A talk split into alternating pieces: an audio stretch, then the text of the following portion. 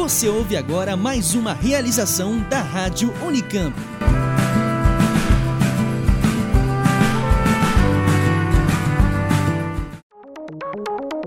Você está ouvindo Oxigênio.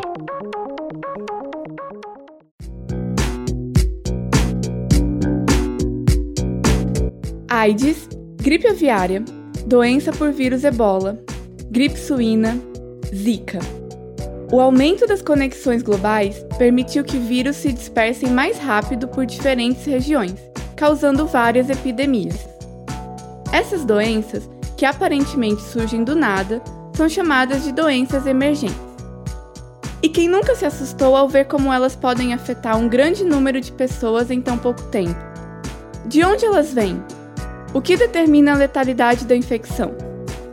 Esse foi o tema do mestrado da Camila Beraldo, bióloga pesquisadora no programa de pós-graduação em ecologia da USP. Hoje ela explica um pouco sobre o assunto pra gente, no Oxigênio número 68.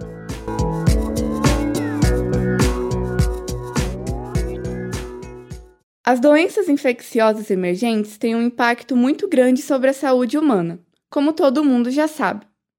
Mas às vezes, a gente fala tanto sobre as consequências que esquece de se perguntar sobre as origens do problema. E as doenças infecciosas emergentes, elas estão, elas são doenças que elas aparecem pela primeira vez em um tipo de população. Então, não necessariamente é uma doença que não foi identificada em outra em outro tipo de espécie, por exemplo. Mas são principalmente causadas, assim, a gente não sabe exatamente quais são os fatores que levam essa, ao aparecimento dessas doenças. Mas podem ser fatores sociais, por exemplo, saneamento básico pode interferir, podem ser fatores econômicos, dependendo da, do que acontece com determinada região, podem ser inclusive fatores ambientais, como determinados tipos de perturbações ou desastres ambientais até mesmo, e fatores ecológicos como a distribuição das espécies. Então, se mudar a distribuição de uma espécie, novas espécies podem entrar em contato, então isso pode levar ao surgimento de novas doenças. Fatores sociais, econômicos, ambientais. As causas do surgimento de uma doença emergente podem ser muito complicadas mesmo. Mas às vezes, o organismo causador da doença, que a gente chama de patógeno, já existe na natureza sem causar problemas e de repente ele passa a prejudicar um novo tipo de organismo infectado, que a gente chama de hospedeiro. Como isso pode acontecer? E um outro fator que pode levar ao aparecimento dessas doenças é o que a gente chama de trocas de hospedeiro. Então, trocas de hospedeiro são, é quando um patógeno ele troca de espécie de hospedeiro. Uhum. E um caso bem comum, por exemplo, é o caso de, do vírus ebola. Então, o vírus ebola é um vírus que é comum em, marca, em macaco, não, em morcego frugívoro. E a partir de um contato com um humano, ele passou então a infectar humanos. O morcego ele não causa nenhum tipo de doença aparente, a gente não identificou nenhum tipo de doença ainda, não tem registro nenhum. Mas no humano ele causa uma doença muito letal. A mesma coisa com o vírus HIV. O vírus HIV também ele era naturalmente de macacos. E a partir de algum contato que aconteceu, provavelmente na, nos anos 60, 70, ele passou a infectar também humanos, provavelmente através do consumo de carne de macaco. Então, no macaco a gente não tem nenhum registro de uma doença muito grave, mas no humano ele causa a doença da AIDS, né? E existem vários outros é, tipos de doenças emergentes que são causados por troca de hospedeiro, principalmente aqui no Brasil, que a gente tem o caso da dengue, da febre amarela, de chikungunya, do zika vírus. É uma infinidade de doenças que acabam sendo que a gente acaba sendo infectado. E isso pode causar vários surtos e epidemias. Hum, entendi. Mas quais características dos patógenos e dos hospedeiros podem afetar o nível de dano que o patógeno causa? Então, sempre que a gente pensa numa infecção, seria melhor a gente pensar no nível individual, o que está acontecendo dentro do indivíduo. Uhum. Então, você tem o, o indivíduo que está sendo infectado por um patógeno. O indivíduo tem aparentemente dois objetivos, que é ou você evitar a infecção de algum jeito, evitar a replicação desse patógeno, ou você reduzir o seu fitness sem necessariamente reduzir a, a taxa de replicação desse patógeno. Calma, Camila. Fitness? O que é fitness? Principalmente é, aumento da taxa de sobrevivência, por exemplo, não ter sua taxa de sobrevivência diminuída, então sobreviver e basicamente se reproduzir. Então seria não diminuir a, pensando numa mosca, seria não diminuir a quantidade de ovos que ela vai ter que ela coloca naturalmente devido à infecção. Uma vez que o indivíduo está infectado, ele pode, o organismo pode distribuir a energia dele para novas funções. Por exemplo, a função seria no caso é, sobreviver, não necessariamente se reproduzir. Então, ou então combater a infecção, não necessariamente se, se reproduzir. O ponto é que ele, assim, a, a princípio, a ideia seria evitar a redução de fitness uma vez que você está infectado. E aí são esses dois mecanismos principais. O primeiro mecanismo é chamado de resistência, que é quando, por algum mecanismo, seja interno ou externo, você evita a replicação do patógeno. Então, se for externo, você vai estar evitando a replicação do patógeno porque simplesmente ele não te infecta. E se for interno, você pode desenvolver, o, o, hospedeiro pode desenvolver, então, ativar uma resposta imunológica que vá controlar essa taxa de replicação do patógeno. E se for um, uma, o segundo tipo, o segundo tipo é chamado de tolerância, e ele é quando você o, o hospedeiro ele pode desenvolver alguns tipos de mecanismos. A gente não sabe muito bem como esses mecanismos funcionam, mas são mecanismos em que você evita a redução de fitness, mas não necessariamente a, a, a, replica, a taxa de replicação ela para ou ela diminui. Esses mecanismos de tolerância podem ser comportamentais e fisiológicos, como quando mosquinhas do gênero Drosophila infectadas ficam mais letárgicas e com menor taxa metabólica. Mas tudo isso é só do ponto de vista do hospedeiro. A gente falou só do ponto do hospedeiro, mas também tem o ponto do parasita. Que o parasita, uma vez ele quer tentar infectar o hospedeiro, e ele também não. Um bom parasita é aquele que não mata o seu hospedeiro. Então ele tem que ter uma taxa de, de replicação dentro do hospedeiro equilibrada. A taxa de replicação ela pode depender também da taxa de, do modo como o parasita se, se, se dispersa. Se ele se dispersa só quando o hospedeiro morre, então não necessariamente um bom parasita é aquele que não mata o hospedeiro. Mas isso varia. Mas de todo modo, o parasita ele vai tentar aumentar essa taxa de, de replicação ou esse dano que ele causa ao hospedeiro em benefício próprio, né? E esse dano que, é, que, ele, o parasita causa a um hospedeiro é chamado de virulência. Inicialmente a gente achava que a virulência era, era ligada com a taxa de replicação, ou seja, quanto mais o parasita se replicasse dentro do, do hospedeiro, maior seria a sua virulência. Mas hoje a gente já sabe que os fatores de, de defesa do próprio hospedeiro, como a tolerância ou a resistência, eles acabam afetando no quanto que um parasita vai ser danoso ou não ao hospedeiro. Então, ter mais vírus no organismo não necessariamente significa ter mais dano. Então, só para simplificar um pouco o que eu fiz, assim, já que vou falar do mestrado, dos meus resultados propriamente dito, eu trabalhei com drosófila, por isso que alguns exemplos vão ser com mosca. Mas eu trabalhei com drosófila e vírus. Então, drosófila foi meu hospedeiro e, e eu usei dois tipos de vírus para ser, ser meus parasitas. Então, foi um experimento usando dois tipos de modelos. O, eu fiz dois tipos de experimento, basicamente. Um experimento, eu calculei o, a taxa de vírus, a taxa de replicação que cada um dos vírus conseguia ter na drosófila. E o outro experimento, eu controlei quanto de tempo que a drosófila consegue sobreviver com a infecção de cada um dos vírus. E para cada um desses dois experimentos, eu usei cerca de 40 espécies de drosófila. Então, eu tinha uma filogenia de drosófila e eu usei as espécies que compõem essa filogenia para saber a variação desse, desses fatores ao longo de, da história evolutiva do hospedeiro. Então, tinha vários hospedeiros para serem analisados. E eu ia ver como isso se relacionava, né? E eu não encontrei uma correlação positiva, que era o que era esperado, a partir dos primeiros estudos, de que a virulência aumentava conforme a taxa de replicação. E um desses casos, então, que a gente pensa que pode estar tá afetando é a própria tolerância do, do, do hospedeiro.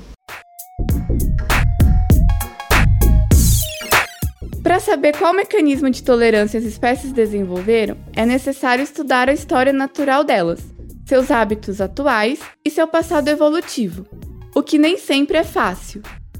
Mas como o passado de evolução das espécies pode modular a suscetibilidade de um hospedeiro ou a capacidade infecciosa de um patógeno? Essa é uma pergunta bem legal, porque a gente fez o estudo correlacionado com a filogenia do hospedeiro justamente para tentar entender um pouco mais como a história evolutiva do hospedeiro interfere nisso. O ponto é que a gente tem a história evolutiva do hospedeiro, mas a gente não tem a história evolutiva da interação. Isso que afeta mais. Então, quando a gente fez o estudo, a gente comparou depois a variação dos resultados com relação à Drosophila melanogaster, por exemplo. É, Drosophila melanogaster ela foi cunhada como um hospedeiro original, mas assim o hospedeiro original seria o hospedeiro no qual aquela interação começou primeiro. Então, no caso, por exemplo, pensando em doenças infecciosas emergentes, a gente poderia ter como hospedeiro original, pensando no vírus ebola, o morcego. E aí os outros hospedeiros, por exemplo, ser humano seriam hospedeiros secundários, mas o hospedeiro original, no caso, seria o morcego. Certo. Então, a mesma coisa a gente fez para essas moscas. Então, a gente colocou ali que Drosophila melanogaster, que foi o, da onde o vírus foi isolado, ele seria o nosso hospedeiro origi original. E aí a gente mediu todos os hospedeiros, a relação de, de virulência, que seria a mortalidade, e a relação de carga viral do vírus para cada uma dessas espécies com relação a esse hospedeiro original que a gente tinha.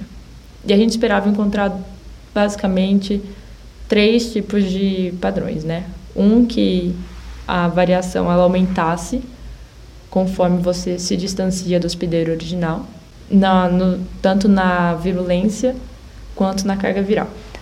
Porque se você pensar em, tá, em mecanismo de infecção, o vírus é um, um patógeno que depende muito da célula. Então, ele vai depender unicamente. Então, conforme você aumenta a diversidade ou você se distancia mais do hospedeiro original, teoricamente a diversidade aumenta. Então, a célula mudaria mais. Então, seria você teria uma maior variação em relação àquela, àquele primeiro hospedeiro, né? Então, a gente esperava que tivesse, por exemplo, uma menor taxa de replicação em células mais diferentes. E outra coisa que a gente poderia esperar é que essa relação de distância com relação ao hospedeiro original não exista, mas existe sim um agrupamento por clados. Então, existiria essa relação, por exemplo, é, espécies que são mais proximamente aparentadas, elas teriam resultados mais próximos entre si do que espécies que são mais distantes, mas não necessariamente com uma relação com relação ao hospedeiro original. Sim. E o terceiro padrão é simplesmente a ausência de padrão, que não tem a história evolutiva praticamente não explica nada, né? Então, para esses dois dados que a gente teve, que é a mortalidade ou virulência e a carga viral, a gente encontrou que a filogenia ela não explica basicamente, não tem uma explicação filogenética para os dados de, de, de mortalidade, mas boa parte dos dados de carga, carga viral pode ser explicado, tem uma relação muito forte com a, com a, com a filogenia dos hospedeiros. Certo, mas quais fatores evolutivos podem interferir na resposta do hospedeiro à carga viral?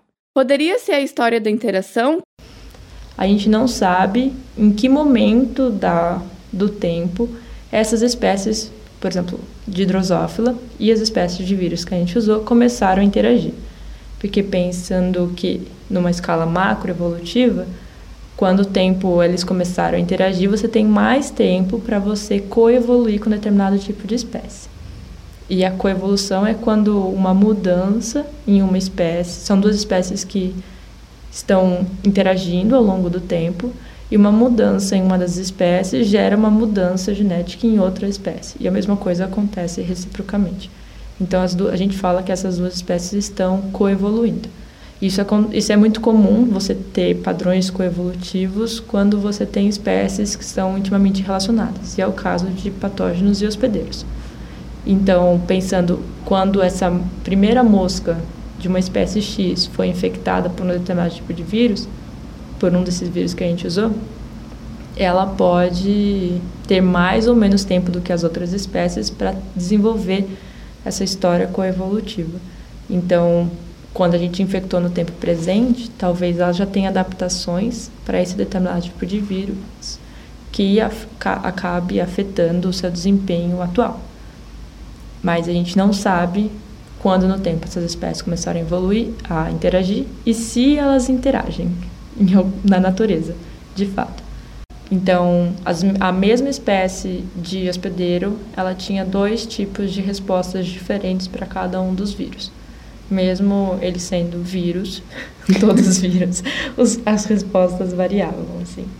Então, e pensando, então, na, nessa diferença de que o hospedeiro, nessa diferença de resposta à infecção que o hospedeiro apresentou para o DAV ou para o DCV, Existem algumas explicações para isso. Por exemplo, os vírus eles podem ter mecanismos de infecção diferentes, eles podem ter resposta, eles podem se alojar em partes diferentes do corpo do hospedeiro e podem se alojar, é, podem isso variando não só entre os dois tipos de vírus, mas variando entre cada uma das espécies. Então, de hospedeiro. De hospedeiro, isso. Então existem muitos outros mecanismos que podem estar envolvidos. Essa resposta não é tão simples o que dificulta um pouco mais a previsão de infecções, de novas infecções, de doenças infecciosas emergentes ou de, é, de troca de hospedeiro, né? Isso acaba dificultando também a possibilidade de tratamento, né? Porque cada tratamento precisa ser bem específico para cada tipo de patógeno, já que não há uma similaridade de resposta do hospedeiro. Sim. E não só isso, mas às vezes dependendo do vírus, a taxa de mutação é tão alta que você tem variação de tratamento por cepa e não por, por espécie de vírus, na verdade. Que é o caso do vírus da gripe, da por gripe, exemplo. por exemplo, que você tem todo ano que tomar um tipo de vacina diferente.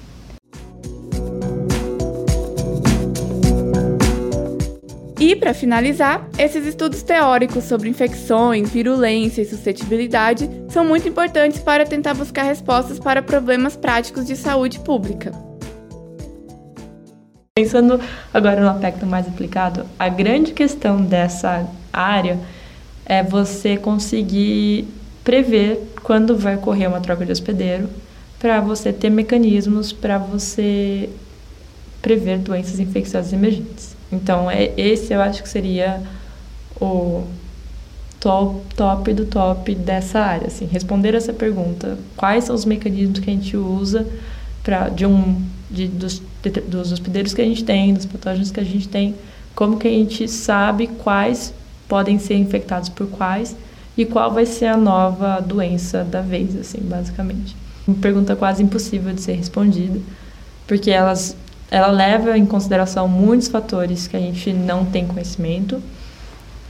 Por exemplo, como que cada, cada vírus infecta cada um dos hospedeiros, ou cada um dos patógenos infecta cada um dos hospedeiros, ou como esses hospedeiros vão é, responder a cada uma das infecções. Então, são muitos mecanismos que a gente não tem acesso e também existem mecanismos dos quais a gente não tem controle, mas não só acesso. Por exemplo, às vezes pode acontecer, como foi falado no início, de um desastre natural acabar mudando a distribuição das espécies, novas espécies entrarem em contato. Então, são mecanismos quais a gente não tem controle e a gente não sabe exatamente quando isso vai acontecer, ou como isso vai acontecer e o que, que quais são as espécies que estarão iniciando ou findando uma interação que pode interferir posteriormente num, numa epidemia. Assim. Alguns desses mecanismos sobre os quais a gente não tem controle podem incluir a mudança de barreiras geográficas, por exemplo. Às vezes, a, os ambientes, por exemplo, o hospedeiro vive em, em regiões frias e determinado tipo de patógeno não chega em regiões frias. Então é uma barreira física que pode mudar, claro, com o aquecimento global ou com as mudanças climáticas. Então, as mudanças climáticas vão prever, prevêem, na verdade, os cientistas já preveem uma grande alteração na distribuição das espécies. E é muito legal você pensar nisso, como as espécies vão mudar a sua distribuição ao longo do, da, do planeta, pensando nas novas interações que vão surgir, nos efeitos catastróficos dela. Com efeitos catastróficos ou não, o que a gente viu é que o estudo de doenças emergentes é bastante interdisciplinar. É preciso entender epidemiologia, ecologia, evolução, biologia molecular e até climatologia. Ainda temos muito caminho a trilhar para entender essas doenças, mas isso é tema para os próximos episódios. Por hoje, ficamos por aqui. Este Oxilab foi produzido, gravado e editado por mim, Luane Caires, com colaboração de Otávio Augusto, da Rádio Unicamp, nos trabalhos técnicos. A coordenação ficou por conta da professora Simone Paloni, do LabJor. O episódio faz parte do meu projeto de pesquisa jornalística em ecologia, financiado pelo programa Mídia Ciência da FAPESP. Se você quiser saber mais sobre como as interações entre espécies afetam a nossa sociedade e a nossa saúde, é só seguir o programa Oxigênio no Facebook, facebook.com barra Oxigênio Notícias, tudo junto e sem acento, ou no Twitter, arroba Oxigênio underline news. A gente também agradece se você deixar uma resenha ou um comentário na plataforma em que ouve o podcast. Então é isso, pessoal. Até a próxima.